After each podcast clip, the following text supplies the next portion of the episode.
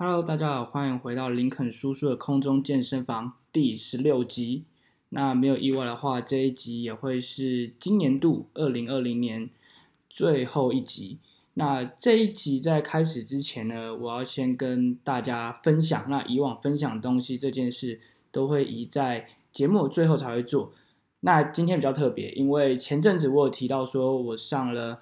那个我前主我前主管，也就是我出社会第一个 mentor Freya 的 podcast 节目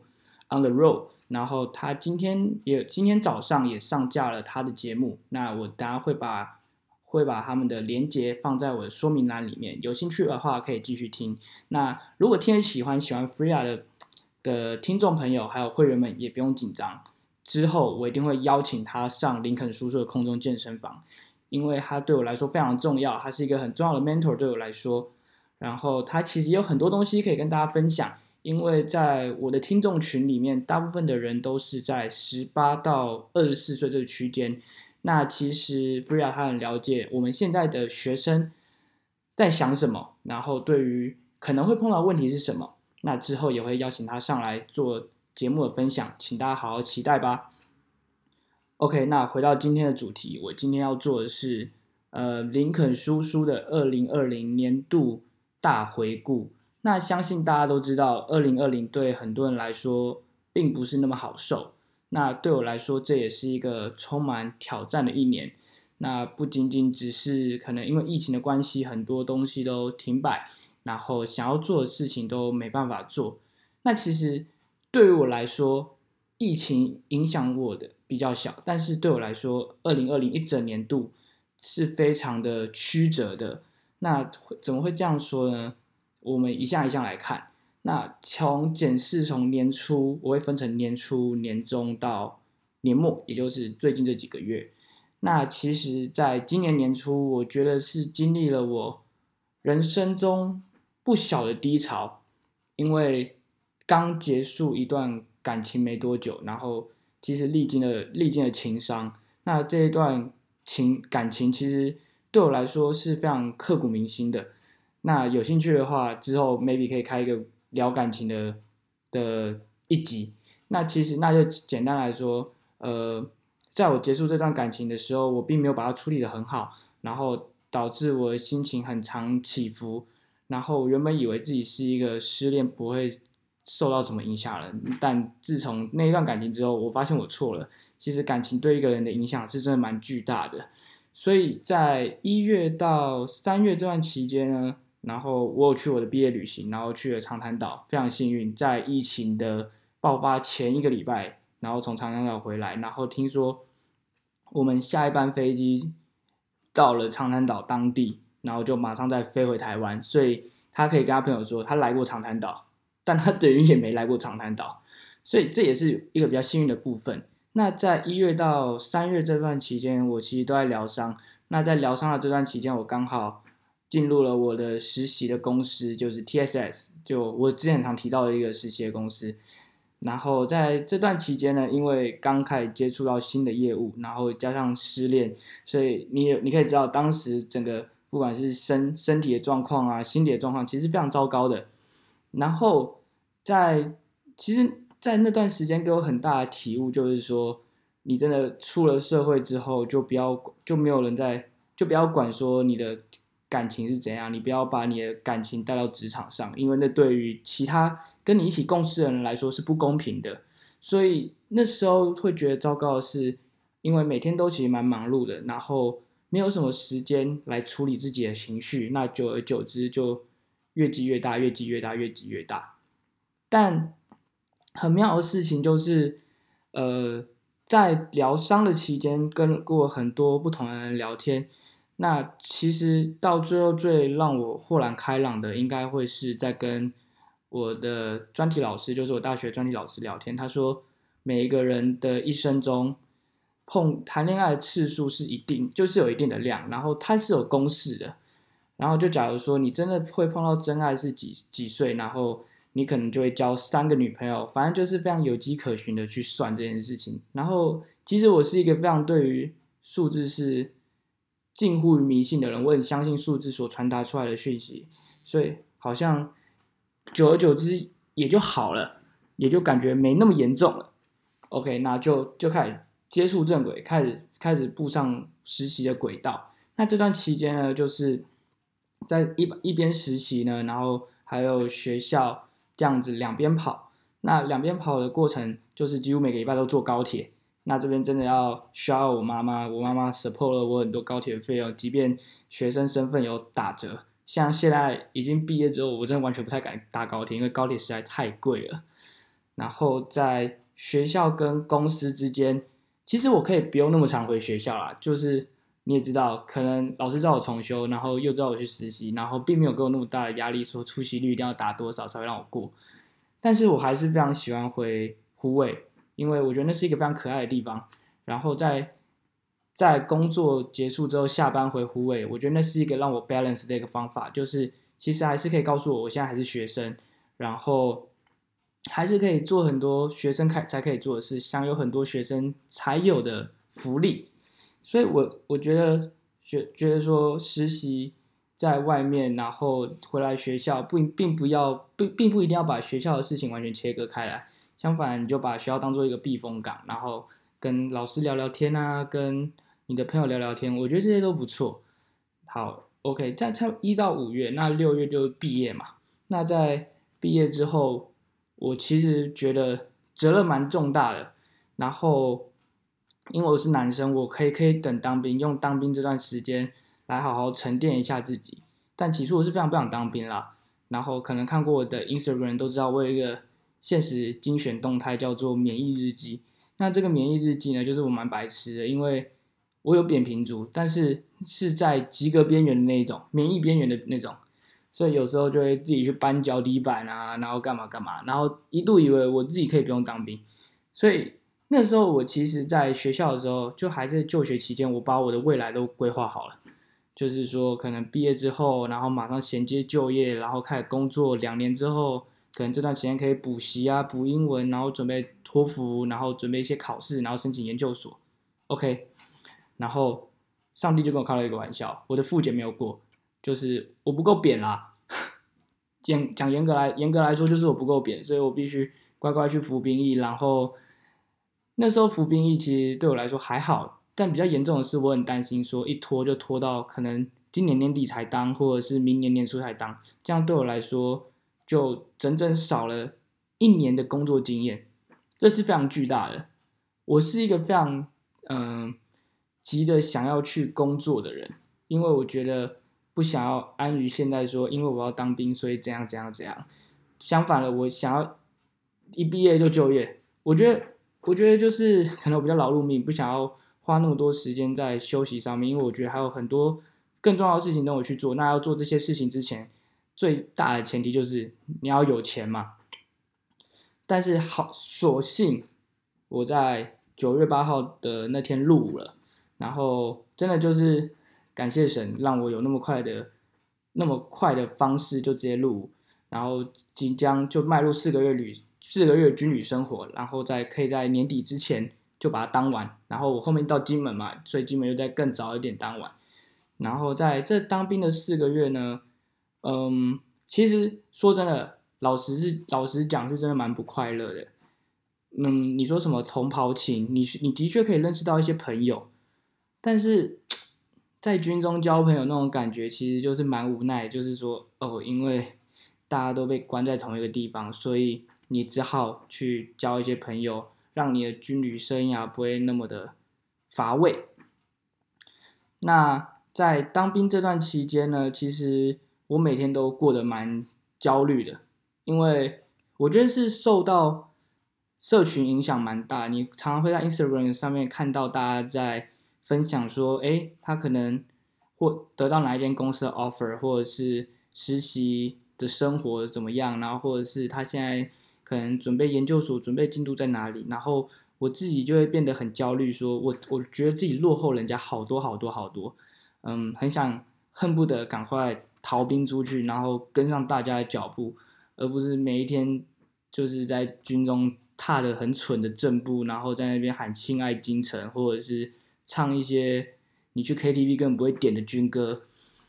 然后就是因为这样，你我那时候个性变得比较。急躁，然后讲话会变得比较没有呃经过思考，所以在那段时间可能一不小心被我的言语伤害到人，请原谅我，因为真的当兵会让一个人变得很迟缓，那我就是其中之一的受害者。好了，这也不能完全怪当兵，可能我就变得很急很急，然后导致说我觉得自己这个状态不太对。为什么会这样说？就是我那时候只要一放假，我真的是把一天当做三天在用，因为就两天的假而已，然后你会很珍惜，然后你就会想说做很多很多很多的事情，就可能你想要健身，你想要录一集 podcast，然后你想要处理一些可能你工作的事情，等等等等，诸如此类的，所以那时候回讯息都回超快，然后变成说我现在可以边打手机边打字。可以边不用看键盘，然后边做其他事情。我觉得这不是一件好事，因为当你少了很多思考的时间之后，你那个传送出去，你真的会害死你自己。所以，我后面到了后期比较接近快退伍的时候，心才比较静下来。就我觉得说没关系，我我一直每天晚上睡觉前都说服自己说，零三没关系，没关系，没关系，没关系，你出社会就可以了。只是慢比较慢开始而已，不代表说你会落后别人，你就努力的追，努力的赶。哎，其实这样的想法会变成是说，我可以应该说享受吗？享受在 军旅生活，就是可以比较放得开一点，不会每一天早上起床就油头盖饼啊，不知道今天要干嘛，然后一直想着外面的世界。然后后来我觉得，其实。在当兵的过程中，如果让时间过快一点，你就专心在当下你所做的每一件事情上。但这其实就是我平常在外面在做的事啊。只是我那时候刚进去军中，可能觉得这些事情可能没什么，然后就不想花心思。然后因为这样子，你就觉得时间过好慢哦，怎么怎么起床之后，然后隔了六个小时才吃午餐，又隔六个小时吃晚餐，这样这样这样，很多负面能量。所以其实我觉得，二零二零对我来说是一个负面能量。积累蛮多的一年，因为在这一年来说，相较于在学生时期，我并没有太多亮眼的表现。总会这样说，因为其实多多少少每一年，我都习惯给自己定一个 KPI。从我当选手时期的时候就这么做，就是国中、高中、大学，其实用比赛来讲的话，就是希望每一场比赛可以达到怎样的成绩，预期成效会是什么，然后有没有机会得牌。这些都是既定的目标，然后到了大学之后，可能，嗯，我比较会善用学校资源，然后利用学校资源做了很多事情，也渐渐让我变得不太一样，不太是不太像是传统大家所认为的体保生，可能只能顾好课业就阿弥陀佛了。相反的，我做了不少事。那在二零二零就比较少这种亮点，然后这几天我一直在想。为什么二零二零我的二零二零会长得这个样子？然后这其实这一年来国际上发生了很多大事。其实从这些大事情以以来，不管是呃美国近期就是美国总统大选，然后香港的香港的国安法，我们要按照顺序讲，然后还有泰国的奶茶学运，嗯，其实给我一个很大的体悟，就是说真的要是珍惜在你当下所做每一件事情上。因为时间时间是不等人的，你你如果想要什么事情，你就去做吧。现在现在很多有时候很多人会跟我分享，然后我也可能也会接受到一些陌生的私讯，然后就会跟我说，哎，他其实想做些什么什么什么。那通常我唯一会给的建议就是，为什么不去做？你都有这样的想法，你为什么不做？就直接做。然后大大部分人通常，包括我以前也是，就是。会开始想这一件事情会造成怎样的前因后果，maybe 是失败啊，或者是预期的成效没那么好，然后还有可能是觉得自己做不到，但通常我都会反问说，为什么有这样的想法？你会觉得自己做不到？通常有想法就代表说你可能有一个大概的雏形在你脑海中可以反映出来了。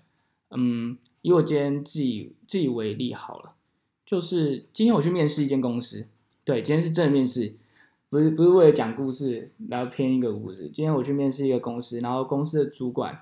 就问我说：“嗯，你你这一生中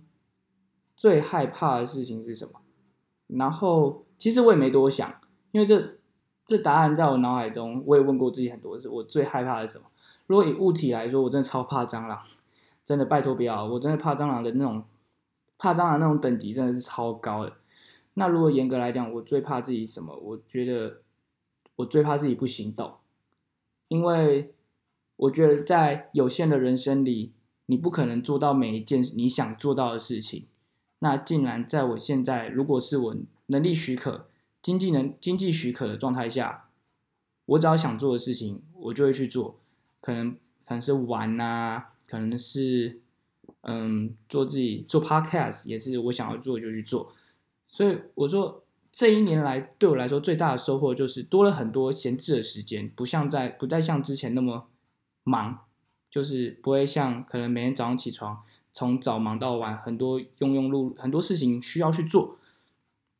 相反，这个时间可以让我沉淀一下，我可以去做什么事情，然后把它条列式起来，然后一件一件事情去把它完成。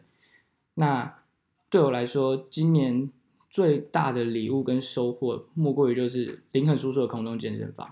那他现在也上了十六集了，非常感恩。从从一开始我觉得应该不会有什么人听，然后到现在平均每一节平均收听可以到三百到四百多。我觉得这对我来说是一个肯定。那未来更让我肯定，说我一定会继续将这个频道延续下去。那至于之后可能去工作，那怎样我们再做调整。那最新的消息也会公布在我的林肯叔叔宫中健身房的 Instagram。OK。那其实讲到后面，忽然发现说，每一年的回顾是非常重要。像我刚刚就在跟我一个朋友聊天，他说，嗯。我觉得每一个人每一年一定要给自己做一点回顾，因为你若不做回顾，你根本不会知道自己这一年来做了什么事或成长什么。我觉得这是一个很好的一个方式，因为大部分人都习惯请别人给自己一些 feedback，但是我觉得自己给自己的 feedback 是最准确的，因为只有你自己活着，你才能自己知道说你跟之前差了多少，然后进步了多少。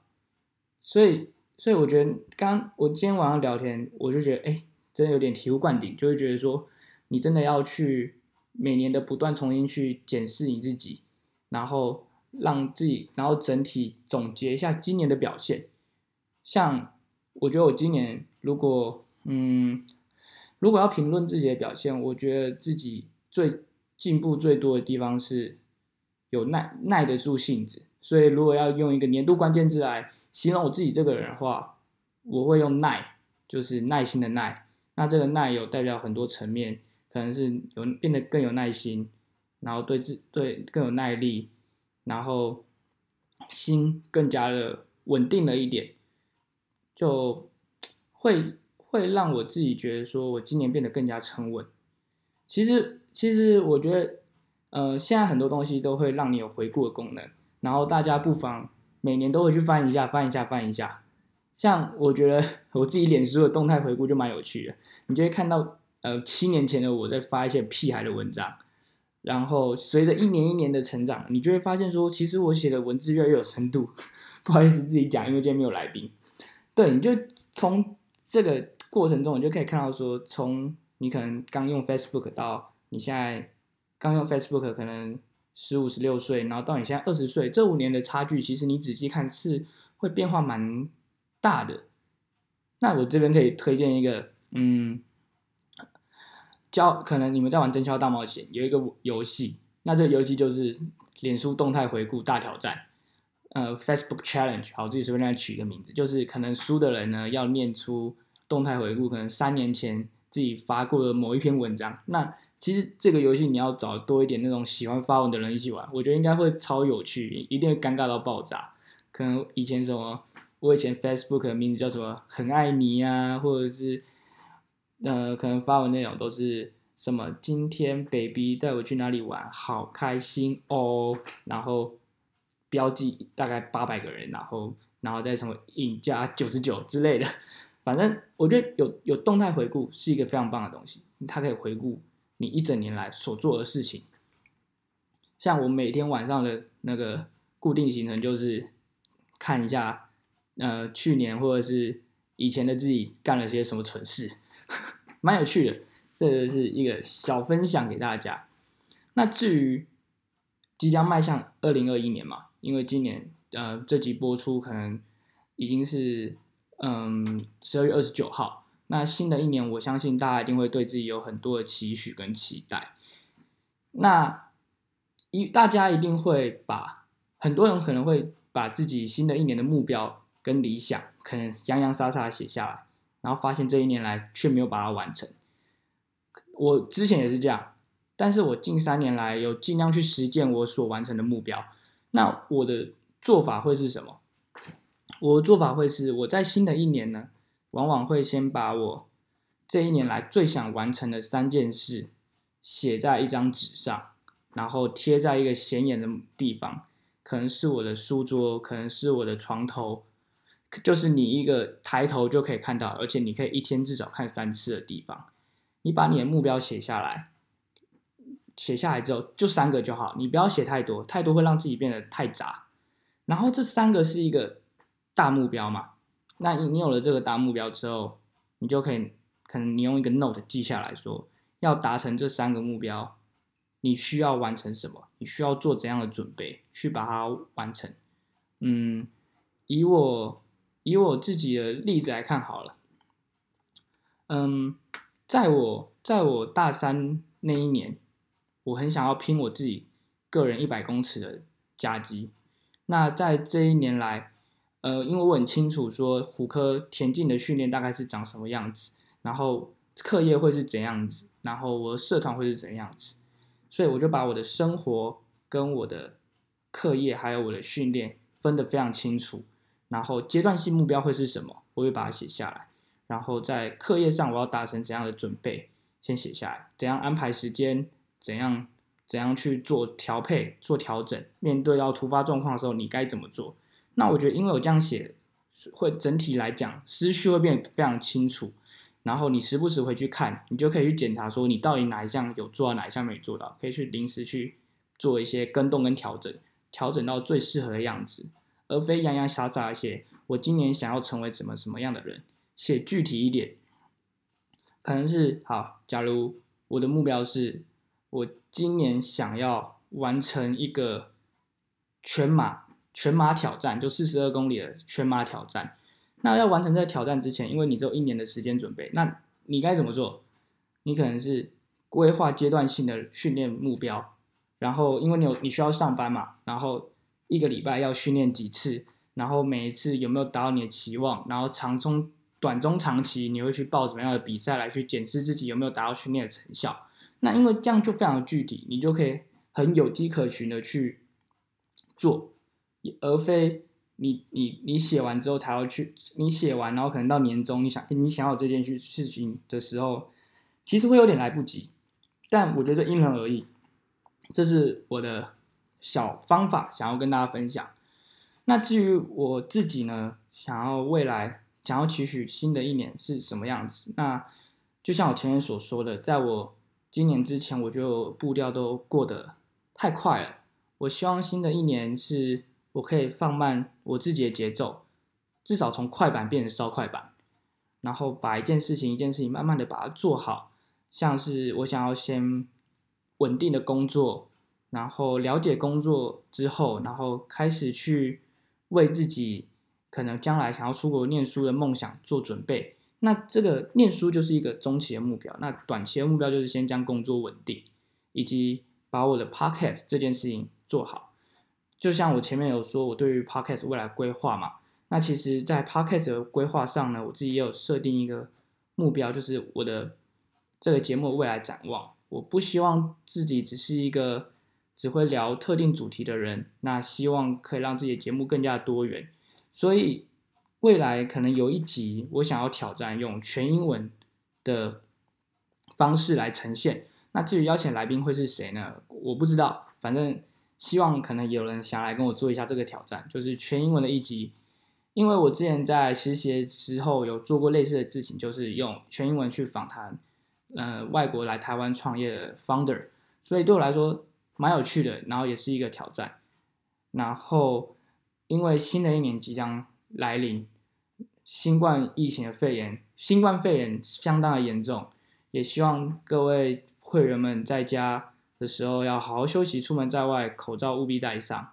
那今天我的分享大致上就是这样，未来有更多更多好的主题一定会持续上架。那也喜欢我频道的人呢，不要吝啬的分享，让你的朋友知道。然后有任何的建议跟留言，都可以到我的 IG 私讯我，跟我说。那今天的林肯叔叔的空中健身房就到这边啦，下课喽，拜拜。